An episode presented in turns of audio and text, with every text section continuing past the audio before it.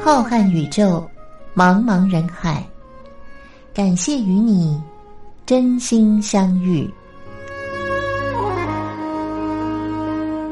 今天的节目是由张静为您制作主持。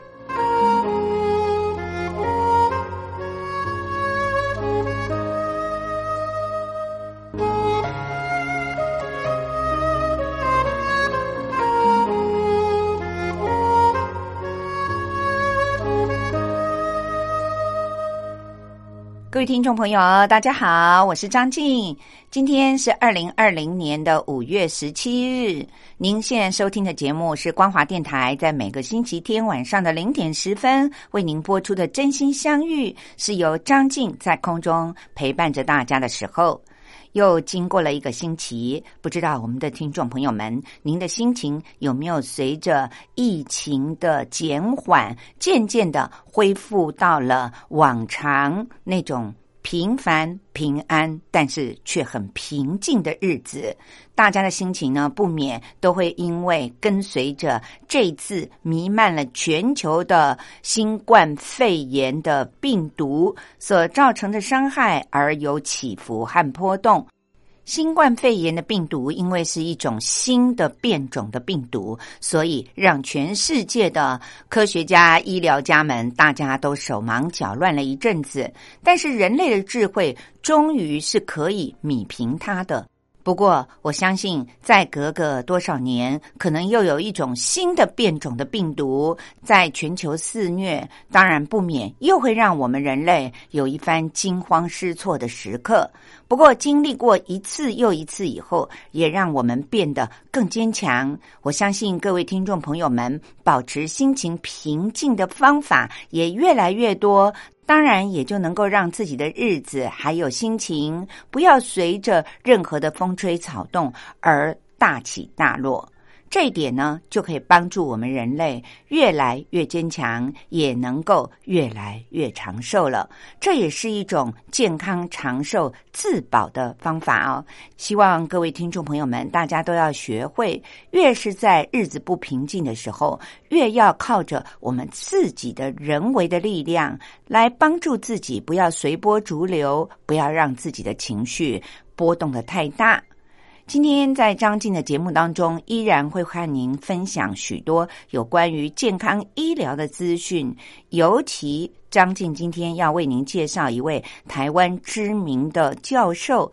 他在这段时期，大家的心情都很低落的时候，也在报纸上还有一些媒体公开的发表了一些小小的短文，教导我们他在临床门诊上得到的数十年的经验谈。告诉我们每一个人要如何的能够让自己能够保护自己，达到健康长寿的实用的处方，不需要靠着药物，您就可以在生活当中做到了。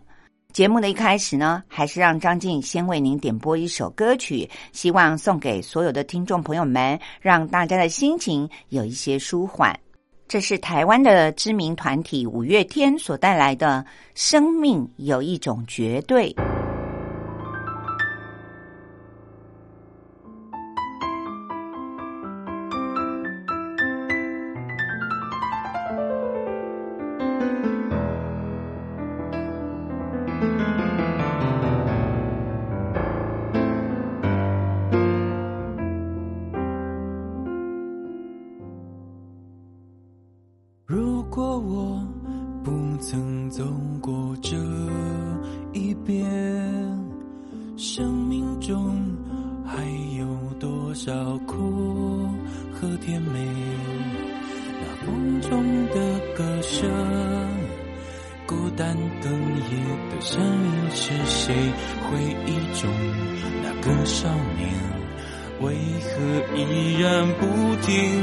美，想要征服的世界始终都没有改变。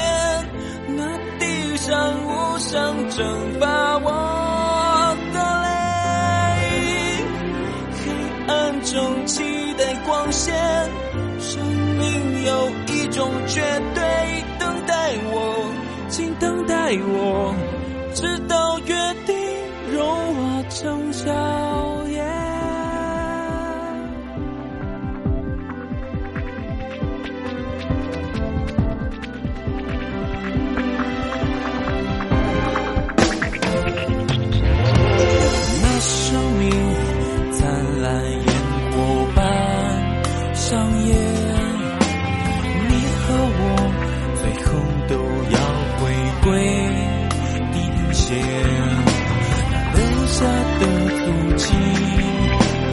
浪花冲走回忆和爱情，靠近我，再拥抱我，请不要让我的心冷却。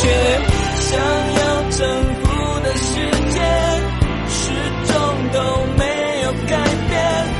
那地上无声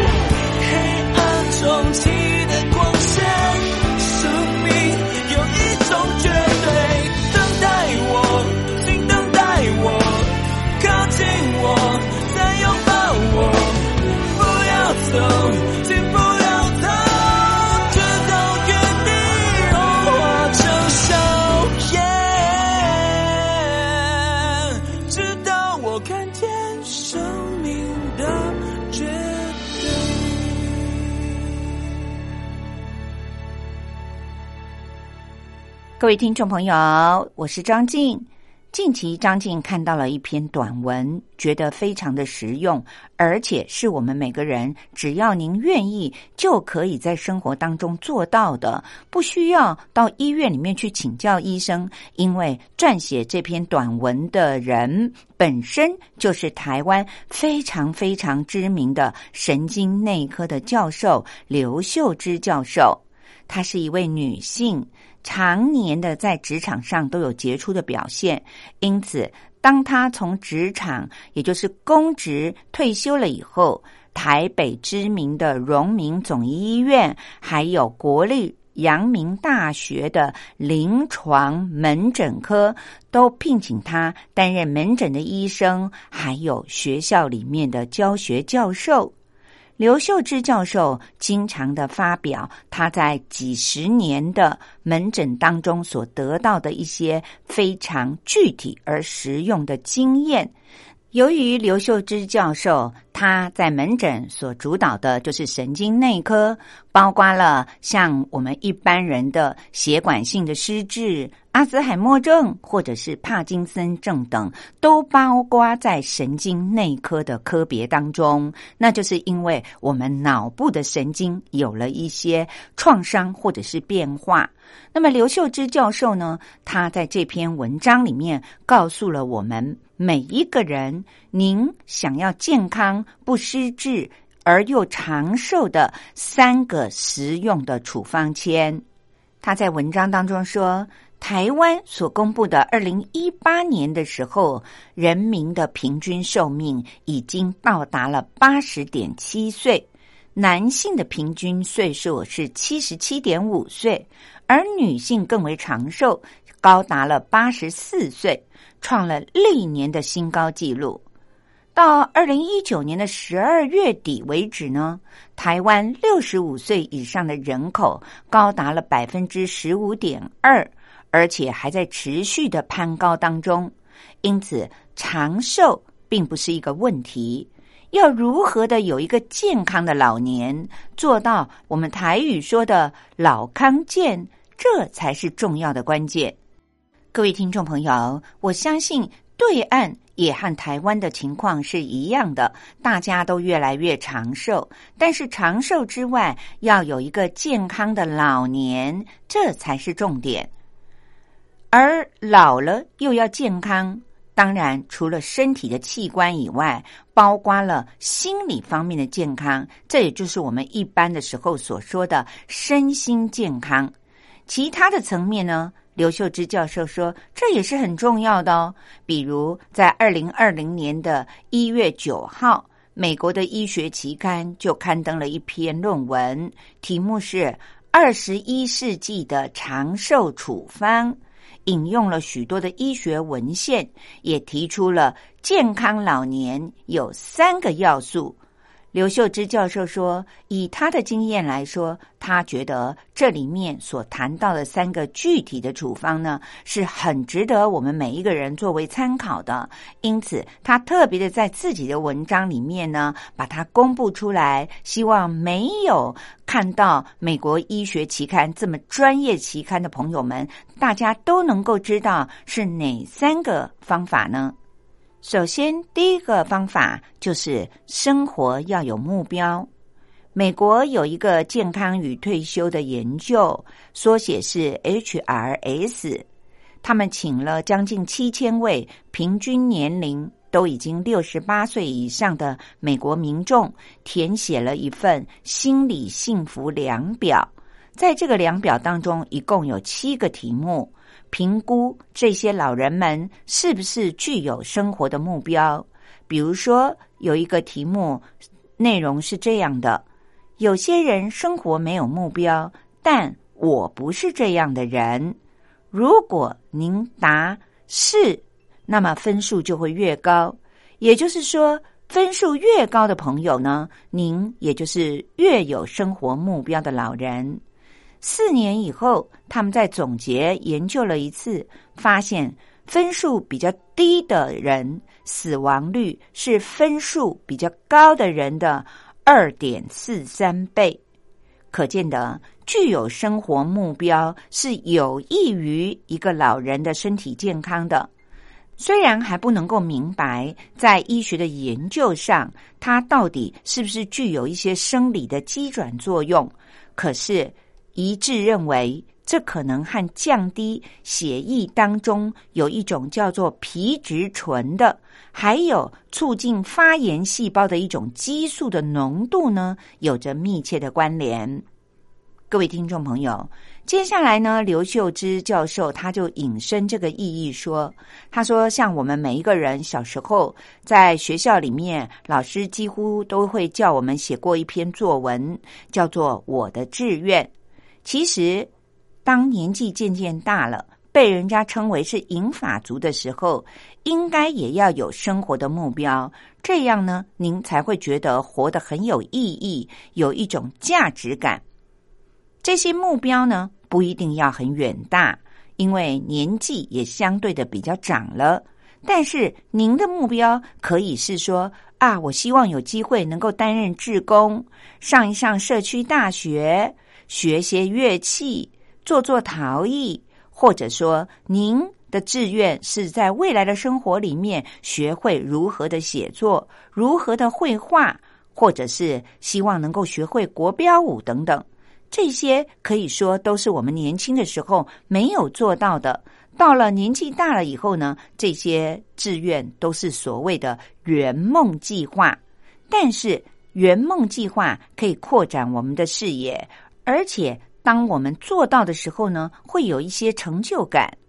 当然，根据每个人退休以后的生活环境的不同，您的志愿也可以说是我在退休之后年纪渐长了，希望还能够帮助我的儿孙们照顾他们的生活，而且我也可以享受含饴弄孙、乐在其中的生活。这就可以让中年的儿女们在事业上全力的冲刺。一方面，我成就了子女的事业。而另外一方面，我也觉得自己很有存在感和价值感。那么第二个方法呢，就是要维系您的社交圈。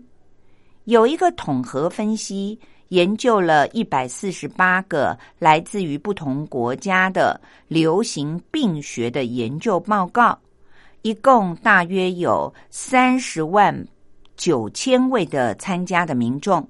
他们都是不同的国籍，平均的年龄呢都在六十三岁以上。这份流行病学的研究报告长达的追踪时间大约有七年半，发现整体来说，社交关系比较强的人，他的存活率要比社交关系比较弱的人多达了百分之五十，这是一个很高的比例哦。那么，社交是有益于身体健康的。根据研究报告的主导者认为，这可能是因为他在社交圈里能够疏解自己在精神方面的压力，也或者是他在他的社交圈里面得到了别人的帮助的关系。那么，刘秀芝教授他解读这个研究分析说。人类啊，其实是群居的动物，需要和自己的亲戚朋友们大家互助取暖，有了归属感，才比较不会觉得自己很孤独，那么自然就比较不会忧郁。有一些上班族呢，努力的工作，平常接触的都是同事和主管，退休了以后，他才发现身边竟然没有非常知己的好朋友。因此，我们在年轻的时候就要依照个人的兴趣，或者是需要加入不同的社团，保持这样的关系。这样，当我们每一个人年老了、退休了，我们才会有比较好的兴趣相投的朋友们。这些社团的成员，因为都来自于不同的行业，所以大家彼此之间也不会有利害关系。不仅一起成长。一起变老，而且呢，会不断的有比我们年轻的人加入，这样我们就可以交换资讯，互通有无，也会知道社会在如何的变化。我们好像也有一些比我们自己比较年轻的朋友们了。这时候，当我们生病了，像要看哪一位医生，就可以借着交流的资讯而得到了。也比如。最近为了要防范新型的冠状病毒，有一个朋友他在赖的群组上说，他到处排队都买不到口罩。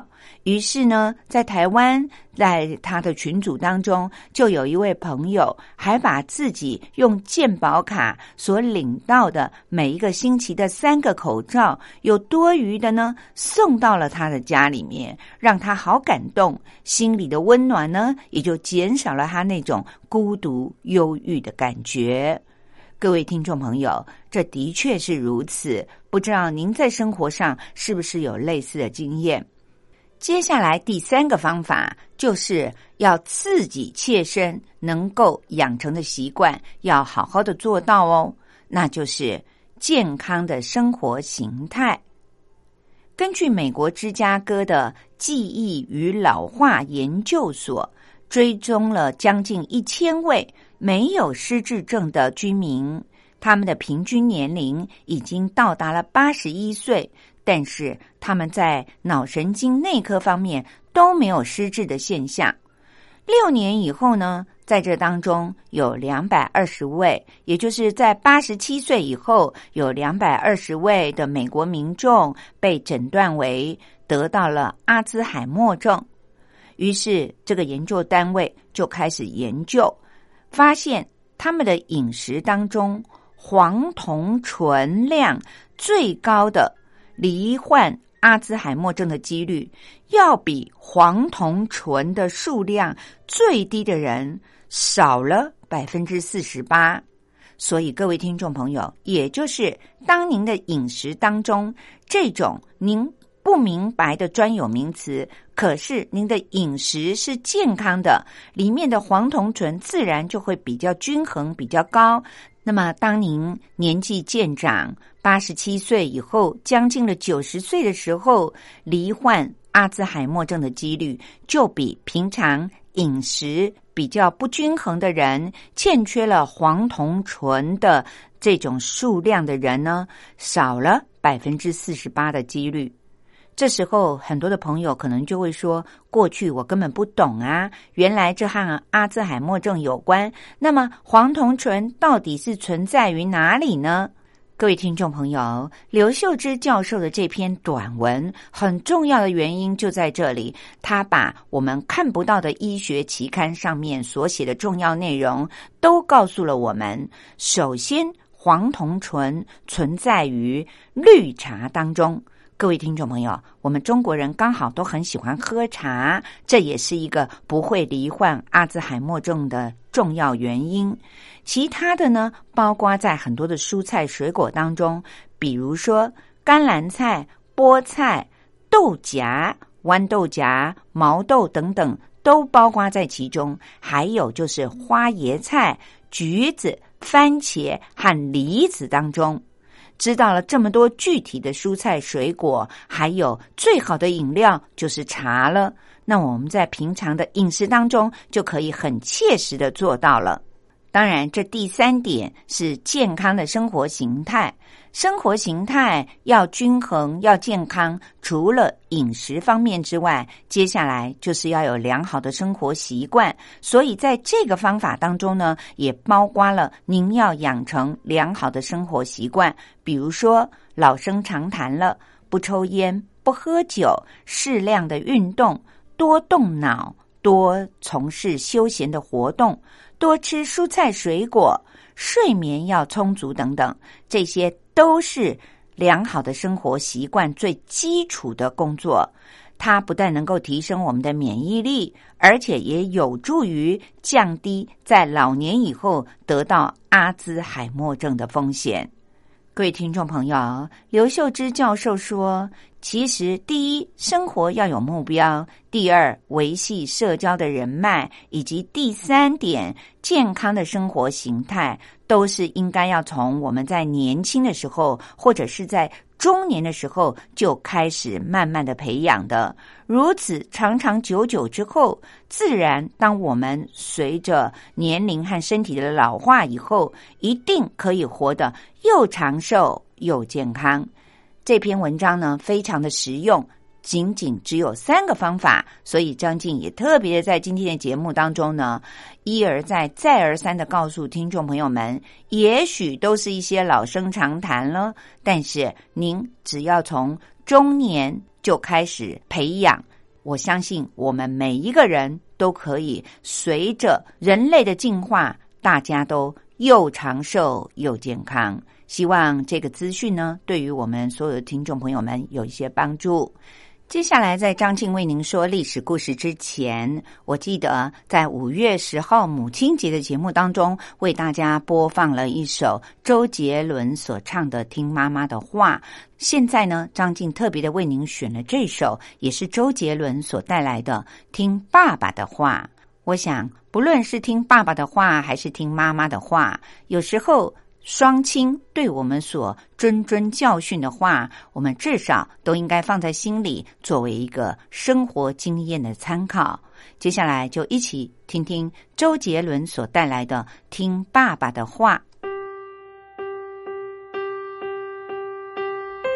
你听爸爸的话，说我不是可看东西，送给你的话不必放在你家花瓶里，他要我越走越最好当我听妈妈的话要我不能轻易放弃。还希望的话让我再去为你求求你难道你要我不想什么这是借口你应该懂吧？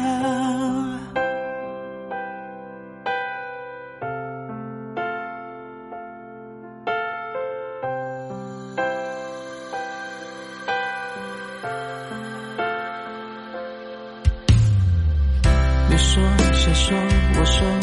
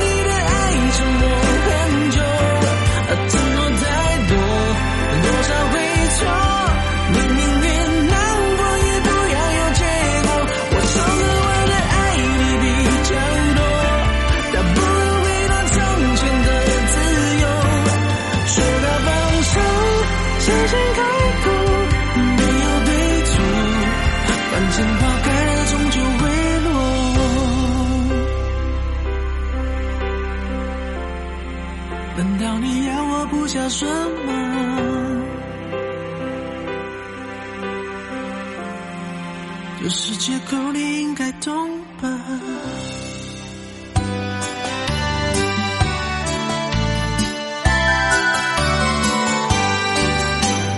妈妈历史好难学哦。不会啊历史就是我们中华民族的故事啊。哎呀你就把它当成故事来听这不就有趣了吗？真的吗？听故事当然好玩啊。可是老师上课又不讲故事。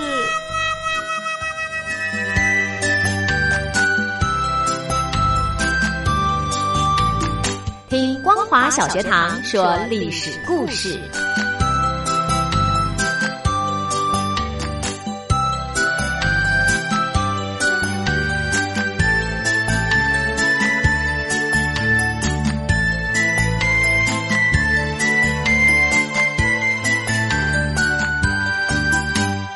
各位听众朋友又到了张静为您说历史故事的单元了。从今天开始要展开一个新的阶段。张静将要为您播讲的内容是依据着台湾的华资出版社所出版的一本书书名是叫做用图片说历史。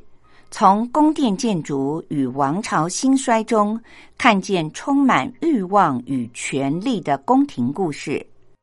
虽然这本书里面有很多的图片，我们的听众朋友们看不到，但是他对于历史故事精彩的描述，我相信透过张静的播讲，您应该历历在目。这本书里面所介绍的帝王的宫殿，都不是来自于我们中国，而是介绍了欧洲非常著名的一些帝王的宫殿建筑物。我相信很多的听众朋友，您都听过这些耳熟能详的宫殿。或许还有的听众朋友，您到欧洲去旅游的时候，曾经参观过这些宫殿。我们都知道，阅读是一件很愉快的事情，尤其是阅读历史。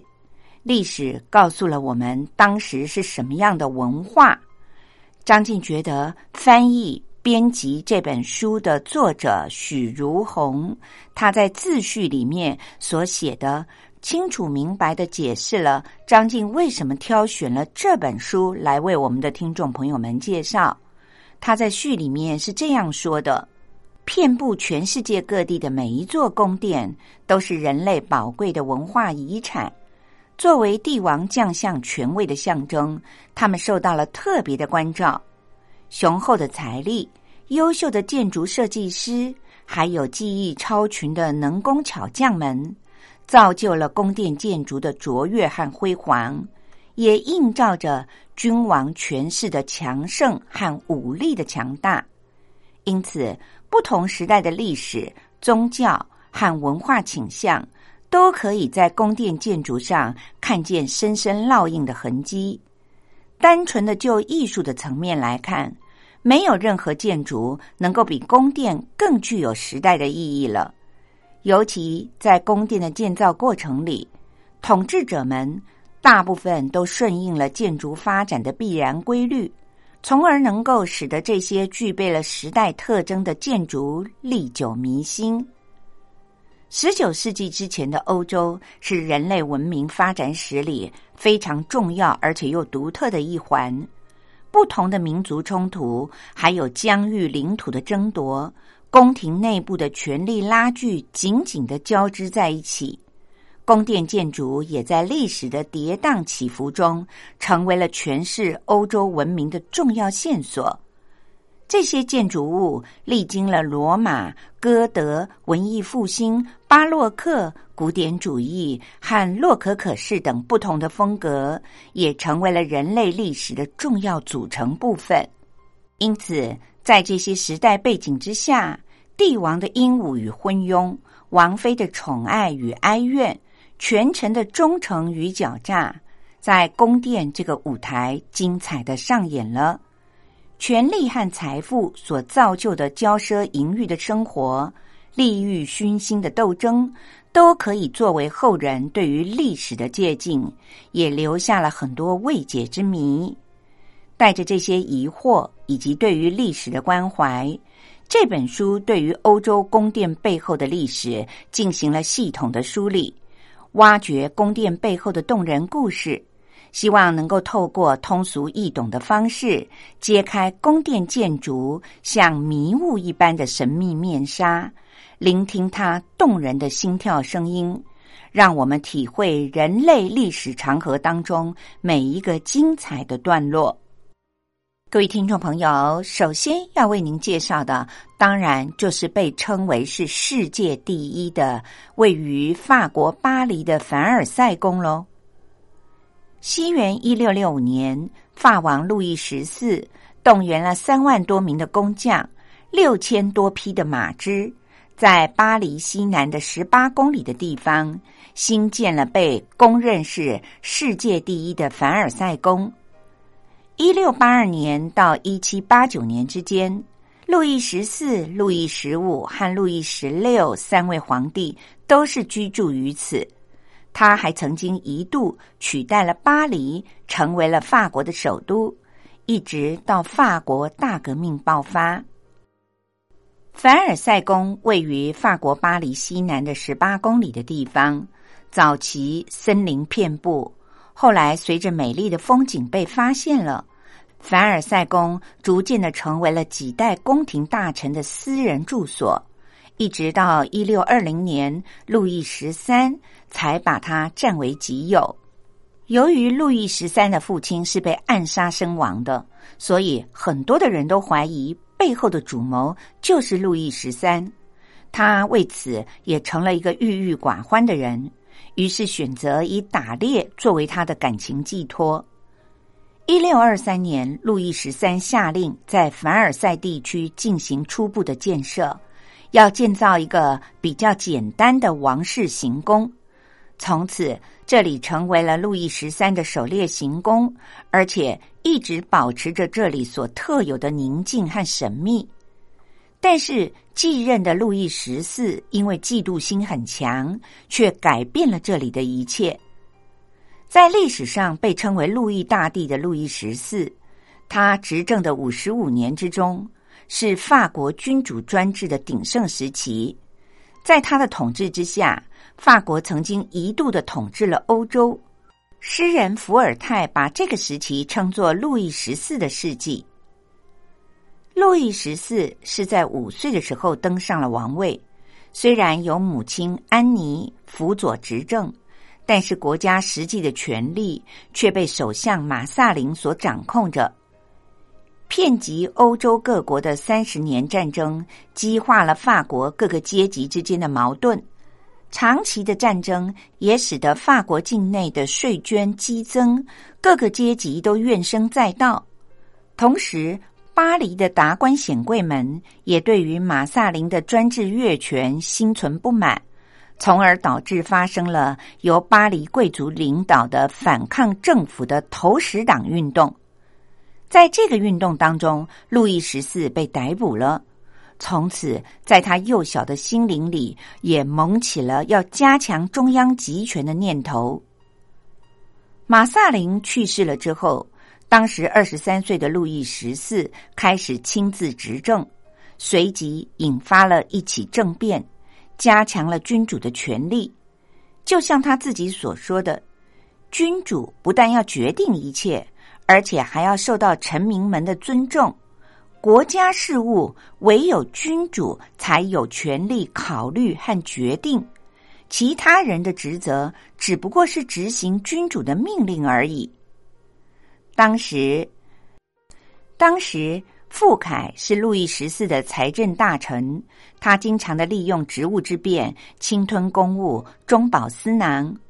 路易十四对于这位大管家并没有任何的疑虑，尽管。他也知道傅凯的贪婪，但是他从来没有追究过。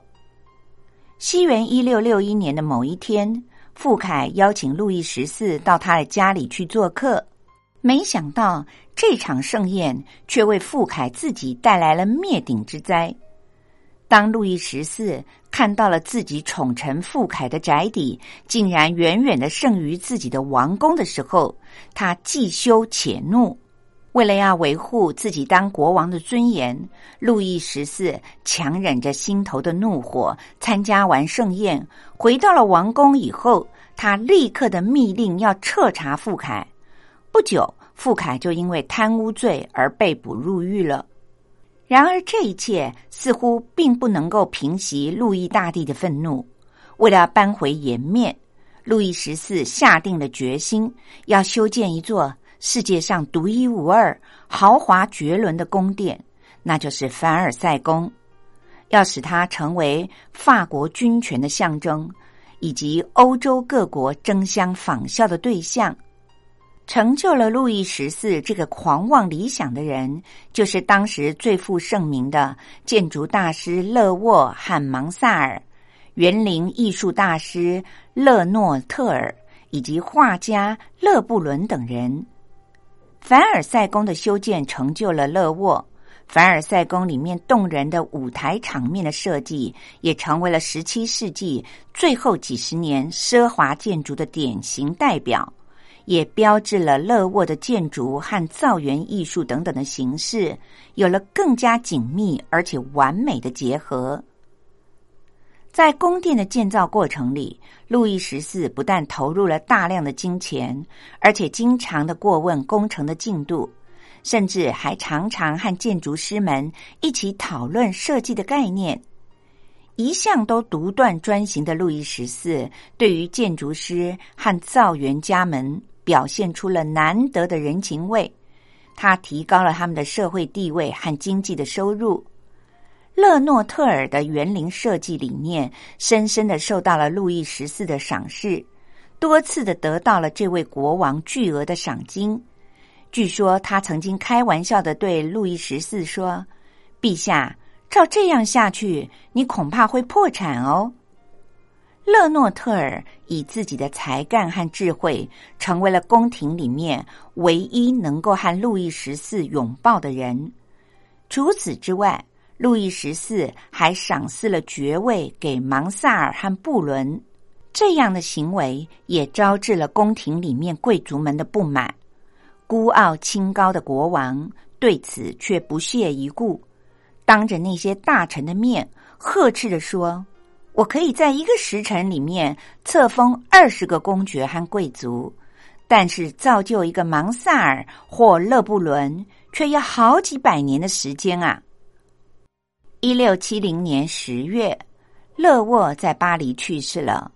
凡尔赛宫自一六七八年开始，就在芒萨尔的主持之下修建完毕。芒萨尔的建筑艺术已经转入了另外一个建筑发展的新时代。他不但继承并且发展了巴洛克风格，而且还借鉴了法国前辈的建筑师们所留下的遗产，对于各种不同的风格采取了兼容并蓄的原则，使得各种不同的设计元素都得到了合理又灵活的运用。经过了好几位建筑师和艺术家们的努力，终于建造完成了欧洲最大的宫殿和园林的建筑。整个凡尔赛宫宫殿建筑的面积大约是十一万平方公尺，而园林的面积却达到了一百万平方公尺，完全的符合了现代建筑生态学的标准。建筑以东西为轴线。南北对称，花园也呈现了几何图形。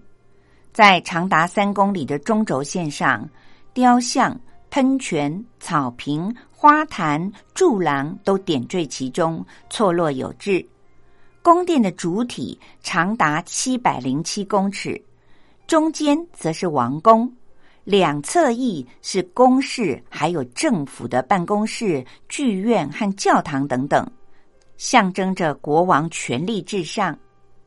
建筑的外观雄伟壮丽，宫里面一千三百个房间以产自意大利的大理石所相堪而成，用纯金的饰品、珍稀的古董，还有油画和雕塑布置着。从某种意义上来说，它既是西方古典主义建筑的代表作品，也是人类艺术宝库当中的一颗明珠。凡尔赛宫在一六八二年落成了以后，路易十四就把法国首都从巴黎迁到了凡尔赛。他一反法国宫廷的放任传统，采用西班牙宫廷的庄严仪式，让一切的朝臣和伺候他的人都对于君主的威严表示了崇敬，而国王本人也成为了崇拜的中心。当时。宫廷里把路易十四称为太阳王，凡尔赛宫里面各种繁复庄严礼节，竟然成为了欧洲各国君主竞相模仿的榜样。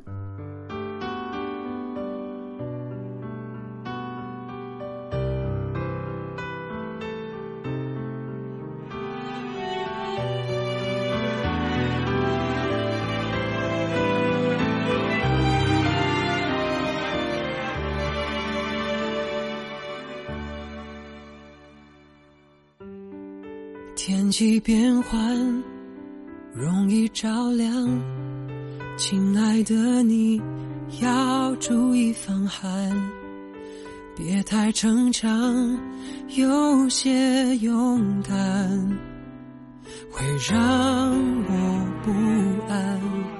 为梦想我到远方闯荡，无法给你最直接的温暖，所以要为自己着想，注意身体健康。你要养成照顾自己的习惯，让我在远方不会为你慌张。要知道，只有活得健健康康，我们的爱情才会圆圆满满。你要养成照顾自己的习惯，留住你红润好气色的脸庞，一直到世代同堂，一百年后还要牵着手。陪我继续浪漫。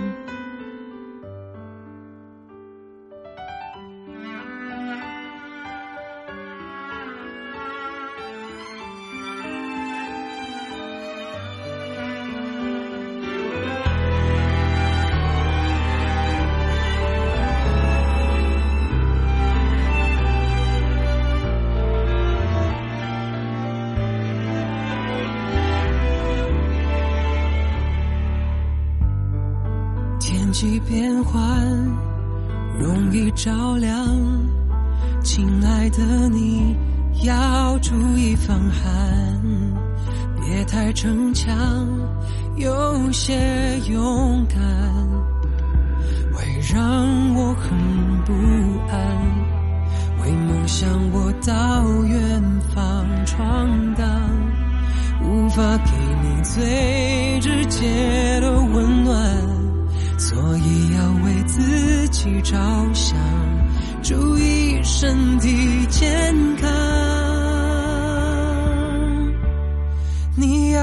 成照顾自己的习惯，让我在远方不会为你慌张。要知道，只有活得健健康康，我们的爱情才会圆圆满满。你要养成照顾自己的习惯，留住你红润好气色的脸庞，一直到世代同堂，一百年后还要牵着手，陪我继续闯荡。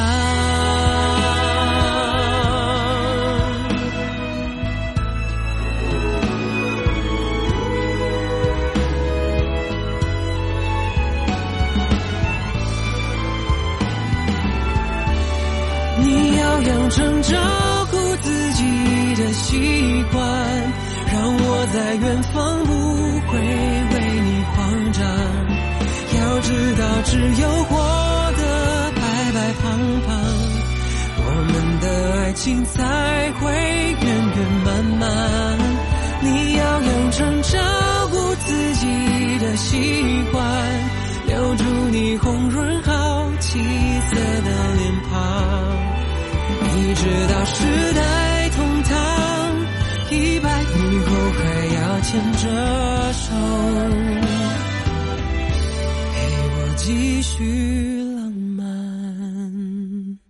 各位听众朋友，我是张静。您刚才听到的这首歌是方炯斌所带来的《身体健康》。因为张静觉得这首歌的内容虽然非常的白话，但是却真的是我们对于身边的好朋友或者是自己的亲人们想要说的话。希望大家都能够一起变老，大家都身体健康，这样我们才会活得很有趣。您说是吗？今天张静为您主持的《真心相遇》的节目，感谢有您的收听，有您的陪伴。下个星期的同一时间，我依然会在这个时段在空中和各位听众朋友们分享一些重要的资讯，希望能够让我们每一个人都一起健康的慢慢变老。有您真好，祝福大家！我们下星期同一时间再会喽，拜拜。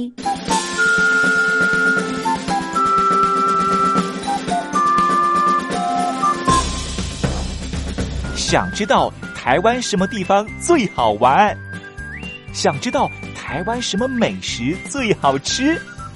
想知道两岸发生了什么大事吗？您想要的，我们都有。收听光华之声，丰富您的人生。